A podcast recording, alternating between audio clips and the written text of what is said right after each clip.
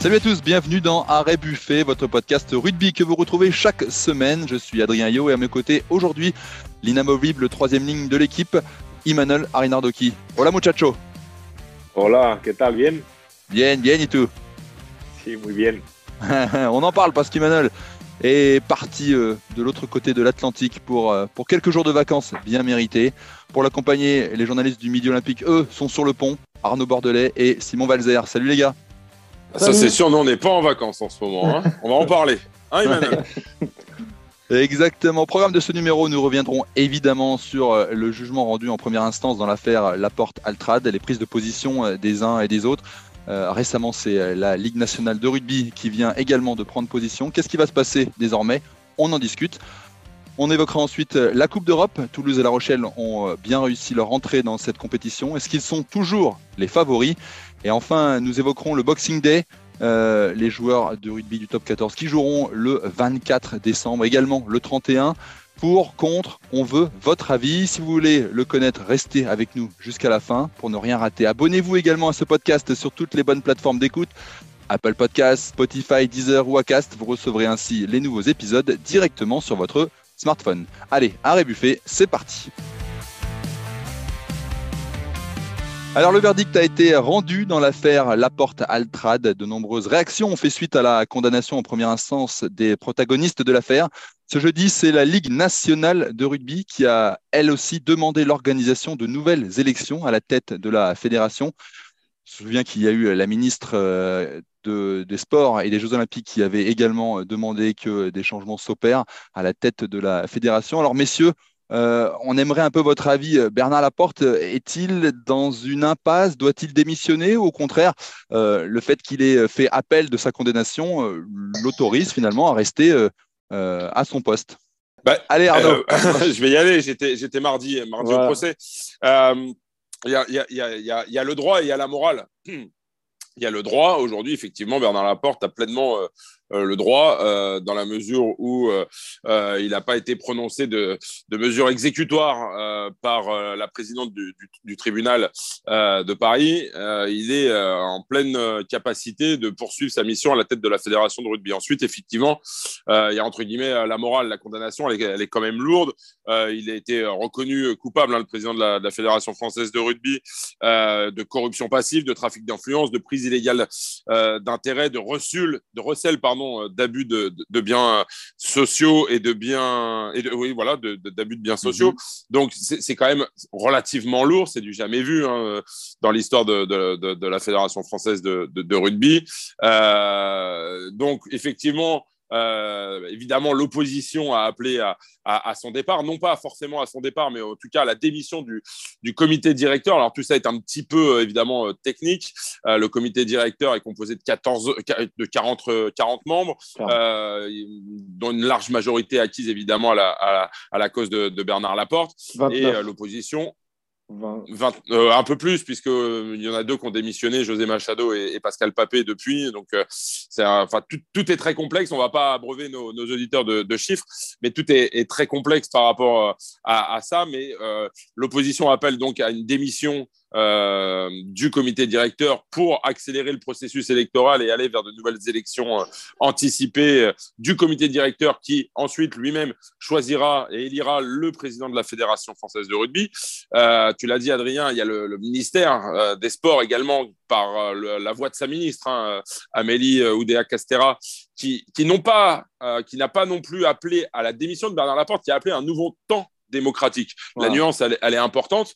Euh, elle veut que euh, on, on en repart par les unes, ce qui n'empêche pas Bernard Laporte demain, éventuellement, de se représenter euh, face au club, ce qui D'ailleurs, et Florian Le Gris le dit assez ouvertement, si demain il y a une nouvelle élection, on ne sait pas si les clubs choisiront ou pas de, d'un changement ou euh, si ils redonneront leur confiance à Bernard Laporte.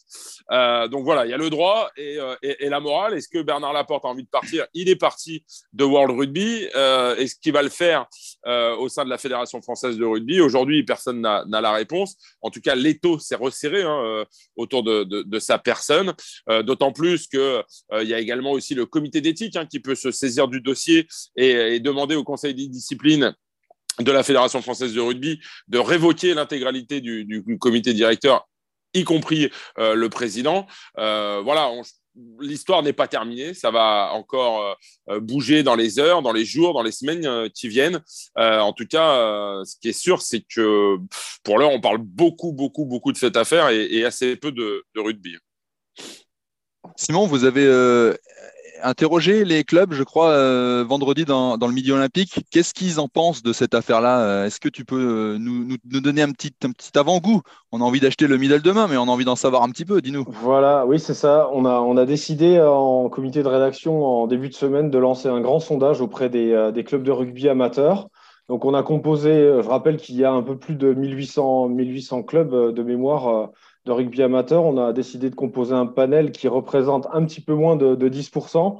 On a soigneusement composé ce panel en, bien sûr, en, mélangeant, en appelant absolument toutes les régions, de la Vendée à la Corse, mais aussi en appelant autant de clubs pro La Porte que de, clubs pro Grill.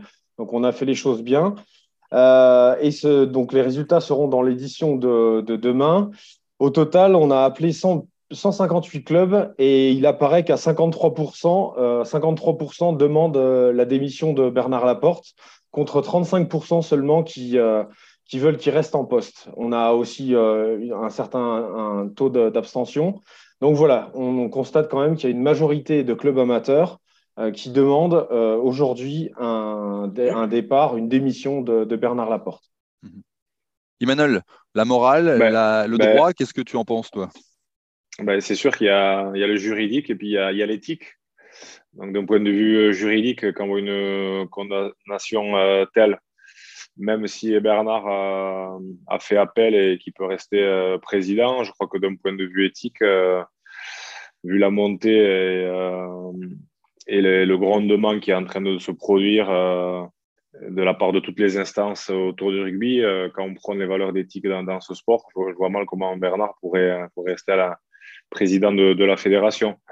Donc, je pense que ça va se décanter dans, les heures ou les jours à, venir. Euh, voilà, ce qui est sûr, c'est que ça fait quand même. Euh, ça donne une très mauvaise image du rugby hein, en général.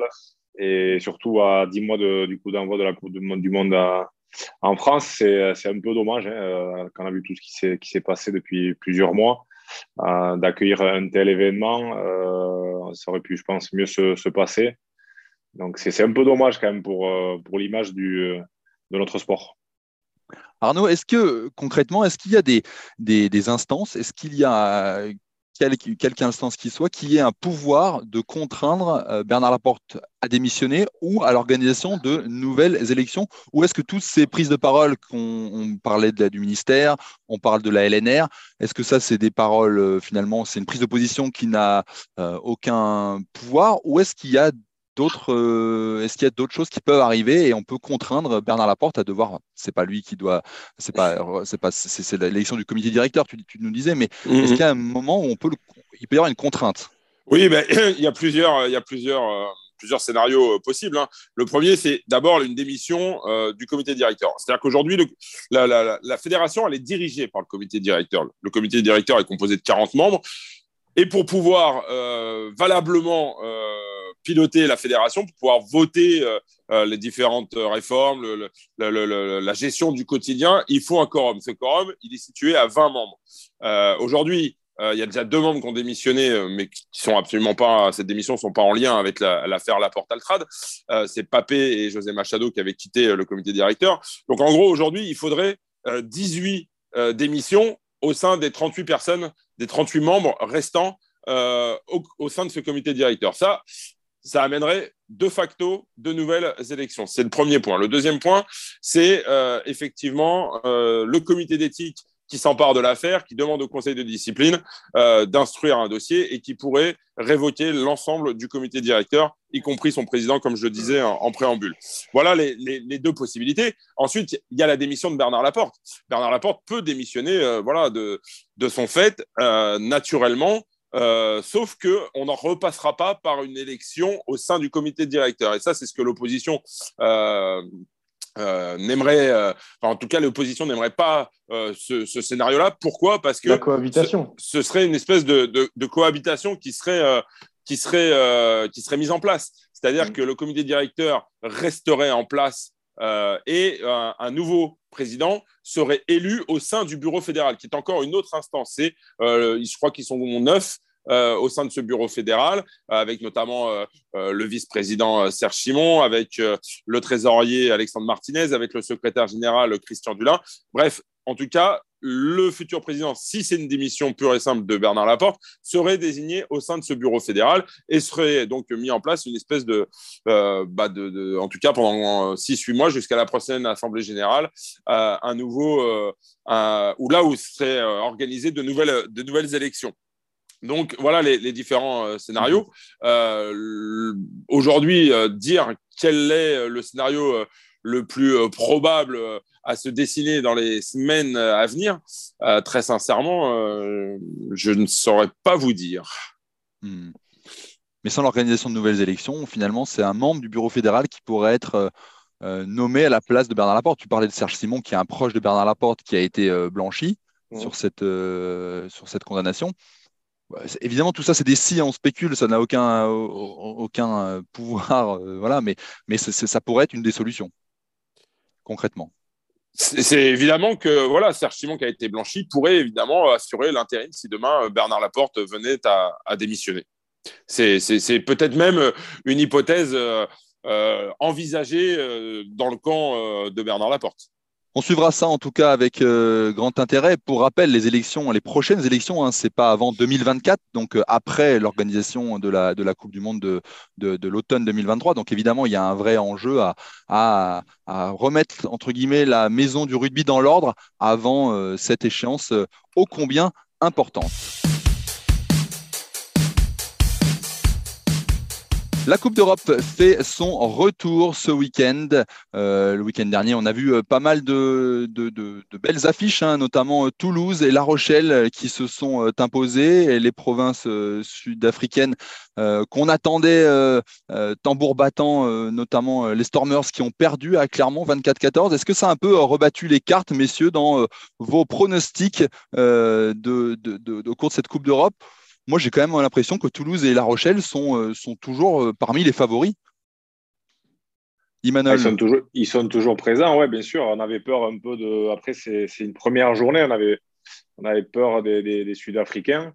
Bon, les Sud-Africains, quand même, ils ont, ils ont été présents. Hein. On voit qu'ils ne sont pas venus faire de la, de la figuration. Mmh. Euh, il manquait aussi de, de, rythme. On a vu La Rochelle et, et, Toulouse vraiment très bien rentrer dans, dans cette compétition. Donc oui, après, c'est fidèle au pronostic qu'on avait un peu euh, engagé la, semaine dernière, à savoir eh ben, Toulouse et La Rochelle qui allaient, qui allait être euh, présents, le, le, Racing qui a été un peu moins présent que, que ce qu'on pensait, bah, face à peut-être aussi la plus belle équipe d'Europe. Mm. Euh, voilà, et puis les, les Sud-Africains euh, costauds et les Anglais ben, un, peu, un peu en dedans aussi. Donc pour l'instant, ça reste assez fidèle à ce qu'on pensait, mais ce n'est qu'une première journée. Donc on attend de voir avec appétit la, la suite euh, des événements. Mais euh, c'est bien en tout cas que La Rochelle et, Toulouse soient, bien rentrés dans cette compétition. Euh, notamment Toulouse, hein, qui avait fort à faire pour aller s'imposer au Munster dans des conditions compliquées. ils ont été quand même très très solides défensivement, notamment. Donc voilà, c'est de bon augure pour, pour cette compétition. Toulouse qui a gagné 18-13 au, Munster, La Rochelle qui dans le même temps a gagné 46-12 euh, contre Northampton. Et puis oui, tu parlais du Racing qui s'est incliné à domicile 42-10 hein, face, au, face au grand Leinster. Donc ça, c'est, c'est, aussi pas forcément une énorme surprise, même si bon, perdre euh, à domicile de Je pas qu'il y aura 40 points quand même, c'est, ah ouais, 40 points à domicile. Euh, ouais. en, regardant le match, ça allait vraiment, ça allait vraiment que dans un sens. Le Leinster a, a vraiment fait forte impression. Je m'attendais franchement pas, surtout qu'on connaît, enfin, le Racing, c'est c'est une, équipe qui a d'énormes ambitions euh, en Coupe d'Europe. C'est une équipe qui adore la Coupe d'Europe. Euh, je pense que ça leur a donné quand même un sacré coup sur la tête. Arnaud? Ouais, mais euh, en fait, alors oui, le, fait que La Rochelle et, Toulouse, aient, frappé fort d'entrée, c'est pas c'est pas super surprenant. On sait que en plus avec cette formule qui est quand même totalement alambiquée, mais qui ne permet aucune erreur, il faut frapper fort et vite. Euh, dans, cette, euh, dans cette phase de poule. Maintenant, je trouve que cette phase de poule, elle est assez peu représentative de ce que sont les équipes au, printemps. J'aurais bien aimé avoir l'avis la, d'Imanol. C'est-à-dire que le, le, niveau aperçu, euh, là, au début décembre et au mois de janvier, est rarement celui qu'on voit. notamment de celles qu'on retrouve au, printemps. Enfin, je sais pas quel souvenir t'en gardes, Emmanuel, quand tu jouais, mais j'ai quand même l'impression qu'on fait un peu le. Je n'allais pas dire le minimum, mais c'est voilà, on. Bah, pas, suivant l'objectif principal et priorité du club, euh, voilà, il y a des phases de préparation, notamment de fraîcheur physique, euh, qui sont mises en place euh, pour aborder des compétitions ou d'autres. Donc voilà, clairement, je pense pour, par exemple pour Toulouse, La Rochelle et, le Racing, ils, ils, avaient quand même fixé et mis en ligne de mire à cette première journée mais c'est pas la période de la saison où on est le plus en forme. En général, voilà, c'est plutôt au printemps, sur la deuxième phase, là, que, que les équipes accélèrent et, sont, euh, sont, au top de leur, de leur potentiel. Mais c'est pareil aussi pour les autres équipes. Je pense que les Sud-Africains, euh, ils n'étaient vraiment pas dans, dans, dans, le rythme sur cette première journée. Euh, après, bon, les Irlandais, eux, ils sont toujours, ils sont toujours prêts. Donc, ah bah c'est pas étonnant que, pour revenir sur le Leinster, hein, c'est pas étonnant. Hein, la, seule équipe qui les a contrariés l'année dernière, c'est la Rochelle. Ils leur ont fait la guerre. Même, sur la finale, ils ont pris quand même des vagues, les Rochelais. Mais bon, voilà, la, la, la, barre, la barre a bien tenu. Ils ont, ils ont pris des vagues, mais la barre a bien tenu. Et c'est les seuls qui ont réussi à les battre parce que dès qu'ils commencent à mettre leur jeu en place, à avoir des libérations de, de balles rapides, ils sont, ils sont inarrêtables. Et pour, juste pour compléter, il faut aussi euh, rappeler que cette, euh, cette Coupe d'Europe, euh, ce premier épisode européen, il arrive bah, pas comme un cheveu sur la soupe, mais il faut aussi rappeler qu'il y a des, plein d'équipes de top 14 qui sous-performent euh, actuellement en championnat, dans le championnat français et qui ne savaient pas trop comment se positionner par rapport à cette, euh, Coupe d'Europe, notamment l'UBB qui est à la traîne en top 14 et qui était assez partagé entre le fait de jouer cette euh, Coupe d'Europe à fond, même s'ils disent le contraire, bien sûr. mais ils ne savaient pas trop comment, comment se passer et ils se dirigeaient vers une victoire à l'extérieur. Au final, ils ont perdu. Euh, j'étais au match, ils ont perdu, certes avec le bonus, mais euh, ça, c'est aussi une compétition qui, arrive à un moment euh, où certaines de nos formations de top 14 sont un peu en difficulté. C'était le cas encore pour Montpellier il y, a, quelques semaines, même si depuis leur, leur situation s'est nettement améliorée. Et oui, je pense que les cas comme Toulouse et La Rochelle, bon, ils ont fait de cette, cette, cette compétition une priorité. Donc, pour eux, la, la question ne, se posait pas, mais cet épisode européen est pas facile à, aborder. On est d'accord, on suivra ça, messieurs, euh, ce week-end. L'UBB qui euh, reçoit les Sharks euh, dès vendredi soir à, 21h. Et puis pour parler de, du stade Rochelet qui se déplace en, Ulster samedi à 18h30. Le stade toulousain dimanche qui reçoit les Sharks. Et puis le Racing qui n'aura pas le droit à l'erreur hein, face aux Harlequins à 18h30. il faudra, faudra aller faire un résultat là-bas ça ne sera, pas, chose aisée, mais euh, on, suivra, on suivra ça avec attention, messieurs. On passe au troisième sujet, on va parler du Boxing Day, si vous le voulez bien. Pour ou contre le Boxing Day, messieurs? C'est la question euh, qu'on va se poser euh, désormais.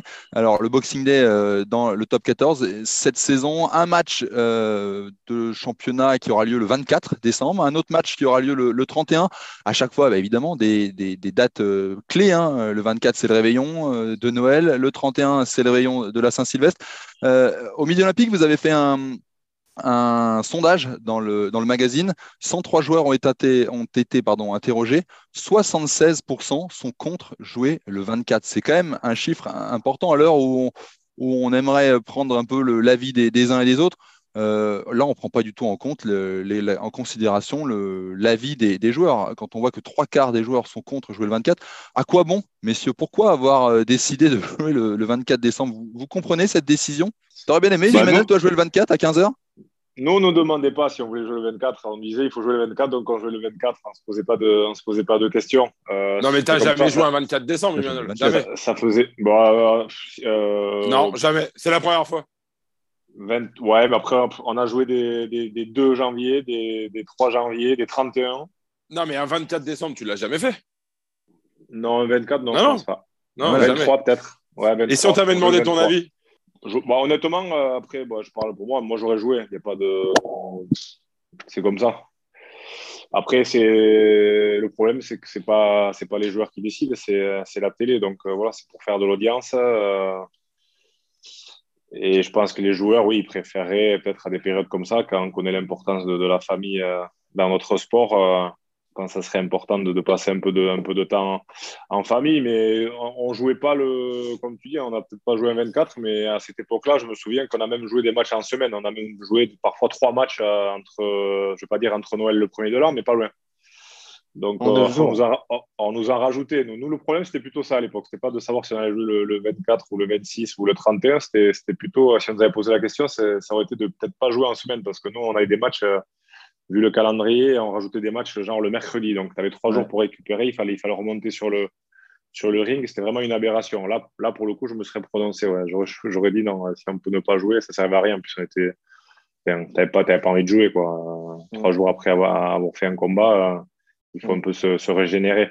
Donc là, un 24, euh, ben, c'est bien quand tu joues à domicile, quoi, on va dire. Parce que voilà, quand tu joues à domicile, euh, derrière, après le match, bon, tu peux, tu peux, tu peux, tu peux pour rejoindre ta famille et puis passer le, 25 euh, quand tu joues à l'extérieur déjà ça veut dire que tu rentres euh, le 25 donc tu fais pas Noël quoi donc ça pour moi ouais, c'est un peu ridicule euh, je pense qu'on a les moyens de, trouver d'autres fenêtres pour que les, joueurs puissent profiter de, Noël. Un peu regrettable, c'est qu'on appelle ça le Boxing Day, mais historiquement, le Boxing Day en Angleterre, il joue le 26 décembre. Exactement. donc en fait, c'est on a une espèce de détournement commercial pour en faire un, un super événement euh, euh, français. D'abord, euh, je vais peut-être passer pour un vieux con, mais je vois pas pourquoi on appelle ça le Boxing Day. Quoi. Je veux dire, la langue française est suffisamment riche. On a déjà eu un débat là-dessus, me semble. Et, il, me, semble avoir tenu exactement les mêmes propos l'an dernier, ce qui prouve, ce qui tente à prouver que je ne, je ne change pas mon, mon propos. Mais je pense que voilà, le, Boxing Day qu'on laisse ça aux, anglo-saxons. Les matchs de Noël. voilà, qu'on trouve une autre appellation et peut-être une autre formule qui convienne mieux à la, à la, culture, euh, à la culture française. Mais après, messieurs, allez, allez voir un match, euh, je pense, au Racing euh, Stade français du 24 à 15h le samedi après-midi avec son, avec son fils. Ça peut être une bonne idée avant le soir d'aller manger la dinde, d'aller faire voir un match à la Défense Arena. Je trouve que c'est pas une si mauvaise idée que ça, non? Alors, pour le 24, je suis d'accord avec toi, Adrien, mais alors, euh, je vais vous donner les affiches du 31. Je peux te dire qu'il y en a pas mal qui vont passer leur réveillon de la Saint-Sylvestre sur une heure d'autoroute, hein, parce qu'on a un Bayonne-Toulon, on a un Clermont-Stade-Toulousain, on a un Castres Racing, on a un USAP-La Rochelle, Stade français Pau et Bordeaux-Montpellier. À part le petit derby que je vois, c'est Lyon-Brive, et encore, c'est pas un derby. Euh, excusez-moi, mais je pense qu'on ne pouvait pas faire. Euh, plus loin que ça en termes de, déplacement. Quoi.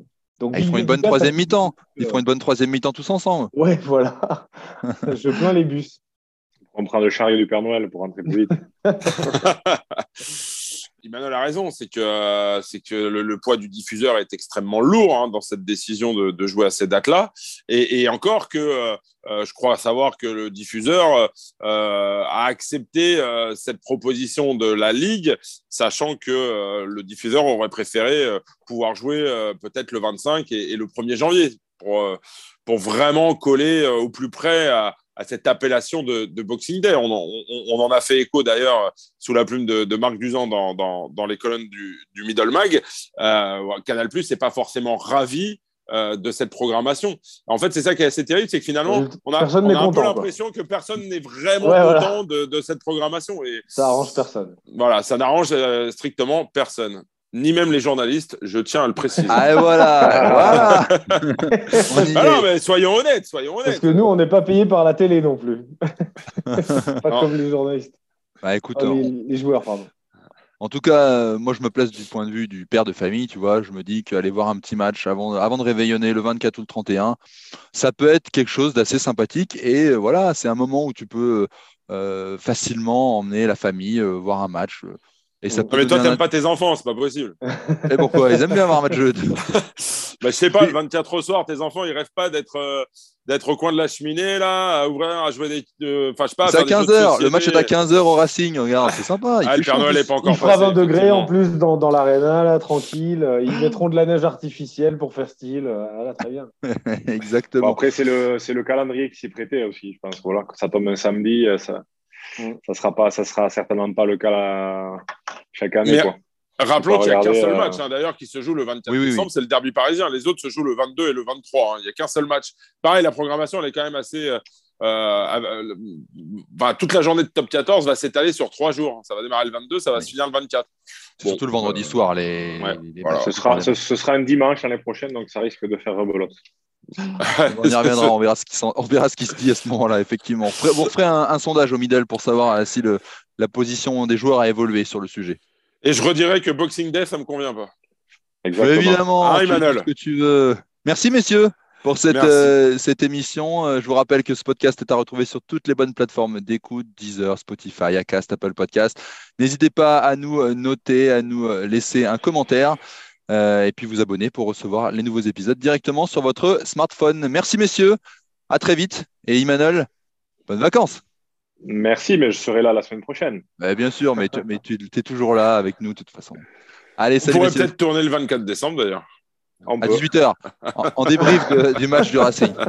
Avec Adrien en direct à l'Arena. Voilà. Exactement. Allez, salut les gars. un bon père de famille. Ciao. Salut.